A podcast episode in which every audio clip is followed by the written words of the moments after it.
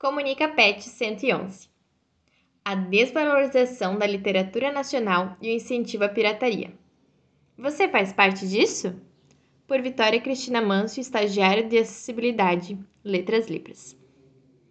No Brasil, a taxa de consumidores de livros é equivalente a 52% da população. Porém, a maior parte da literatura consumida é estrangeira. E é muito comum que, ao elogiar um livro nacional, use-se a frase tão bom que nem parece brasileiro. A supervalorização da literatura de fora tem resultado em uma grande desvalorização de livros do território nacional, impactando diretamente no trabalho dos escritores. Atualmente, existem vários empecilhos para publicar um livro no Brasil.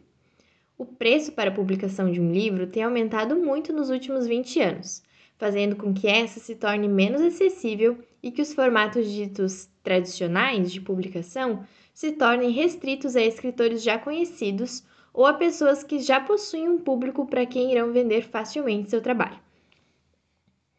O custo do material e a dificuldade de acesso às editoras têm impulsionado os escritores a procurar por uma nova forma de publicação em um formato mais acessível, tanto para o escritor, tanto para o consumidor da literatura os e-books. Esses são livros em formatos digitais, na maioria das vezes disponíveis em lojas como Amazon, Google Books, Apple Books e outras plataformas digitais. Depois de adquirido, pode ser lido em qualquer lugar em formato digital, como por exemplo o seu celular. Os aplicativos para leitura são gratuitos e muitos possuem a função de áudio para que possam ser acessíveis e lidos a qualquer momento. Os preços dos e-books costumam ser muito mais acessíveis que os dos livros físicos.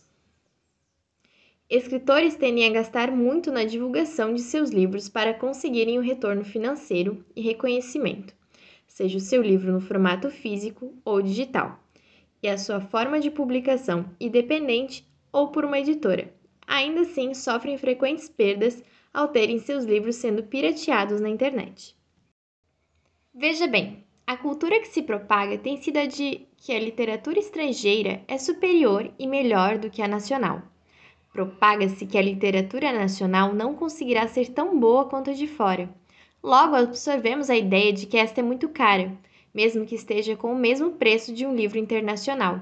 E assim, acabamos sendo dirigidos a um site legal para consumirmos esses livros de forma gratuita. Sem saber das dificuldades que os escritores tiveram, acabamos muitas vezes tirando o seu ganha-pão e estimulamos essa triste cultura de que diz que viver de arte é impossível.